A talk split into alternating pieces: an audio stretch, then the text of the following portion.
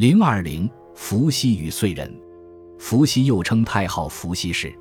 太昊和伏羲这两个名称，在秦以前的古书里还没有连起来称呼的，这是秦汉之际世本的作者给予的称号。从此，太昊和伏羲就合而为一，成为一个人了。在这以前，说不定还是两个人，他们之间有着某种联系，但不一定就是一个人。但既已合而为一。我们也只好承认这个历史演变的事实。伏羲一名，古书最是无定，或写作密羲，或写作刨羲。此外还有伏羲、包羲、伏羲、刨羲、伏羲、伏羲等不同的写法。太昊也或写作大号、太昊、大号等。总之，在讲到伏羲的神旨或神性事迹的时候，多用太昊一系列的名称；在讲到人事或历史的时候，多用伏羲一系列的名称。但也并不是绝对如此，也偶然有例外的。在组成神国的五方帝中，伏羲是东方的天帝。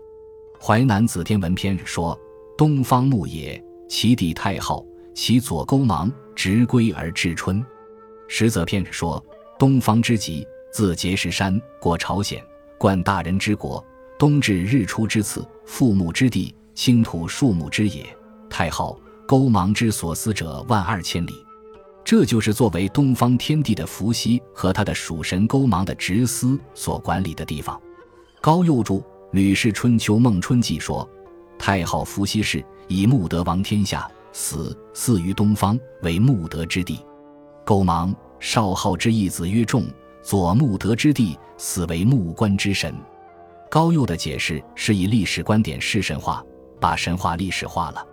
其实，伏羲本来就该是东方的天帝，勾芒也本来就是他的属神，并不是两人死了以后才祀他们为神的。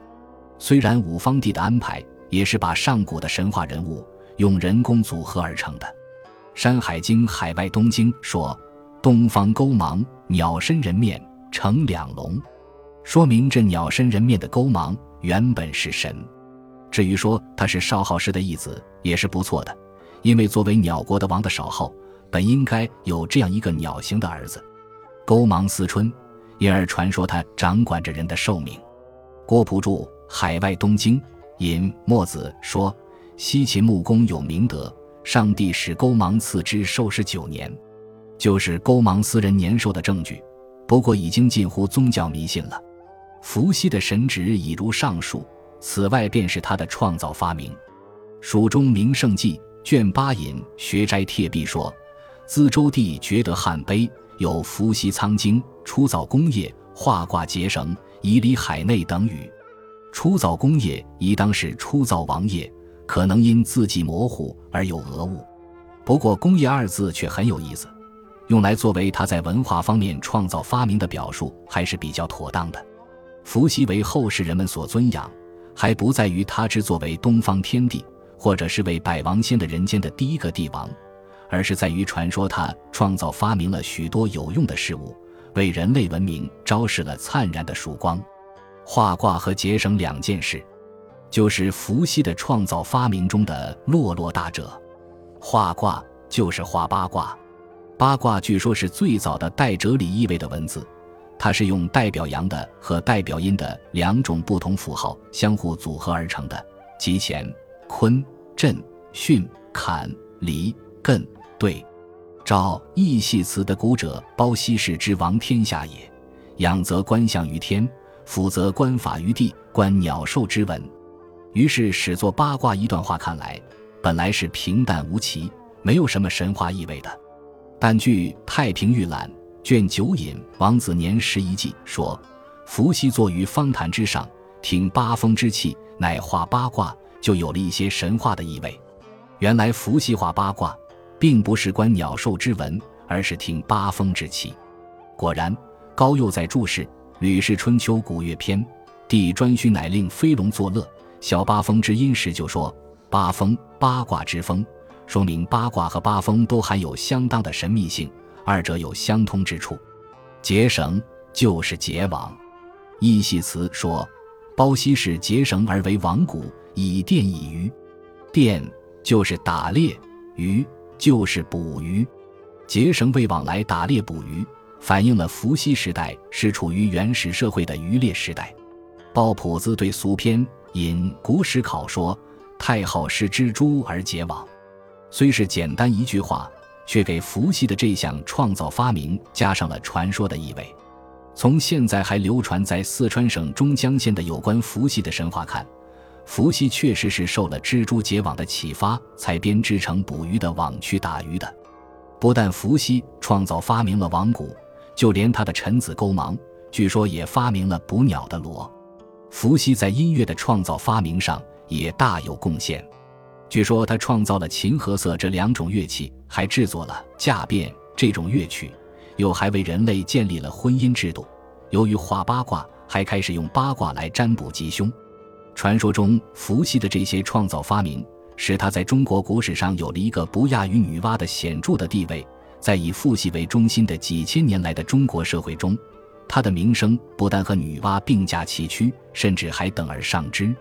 可惜，有关伏羲的神话。历史化的很厉害，神话的因素所剩无几了。在谈到伏羲的创造发明时，还得附带谈谈古史上号称发明了钻木取火的燧人氏。燧人又或写作燧人，一般把它列在伏羲之前，也有把它列在伏羲甚至神农之后的，如东汉班固《白虎通义》就是这样。我们以为列他在伏羲之后、神农之前最为合理。因为伏羲又或写作刨羲，据说是取牺牲以充刨除的意思，这当然是曲说附会。但是失蜘蛛而结网，叫人打猎捕鱼，便如星之时的伏羲，必然早已知道火的运用了。如果中国神话也有像希腊神话普罗米修斯那样的取火者，伏羲应当便是这样的一个，并且该早于钻木取火的燧人。伏羲所取得的火，想来便是天然的雷火。伏羲是雷神的儿子，又以木得王，雷击木而生火，取得雷火而又妥为保存之，以便如行之时，完全是合理的推想。因此，如果把神话人物放在历史的肩架上，燧人便当列于伏羲之后。在古史上，燧人虽和伏羲同列为三皇之一，实际上也是一个神话人物。有一段关于他发明钻木取火的神话故事，有燧明国。不食四时昼夜，其人不死，厌世则升天。国有火树，名岁木，曲盘万顷，云雾出于中间，折直相钻，则火出矣。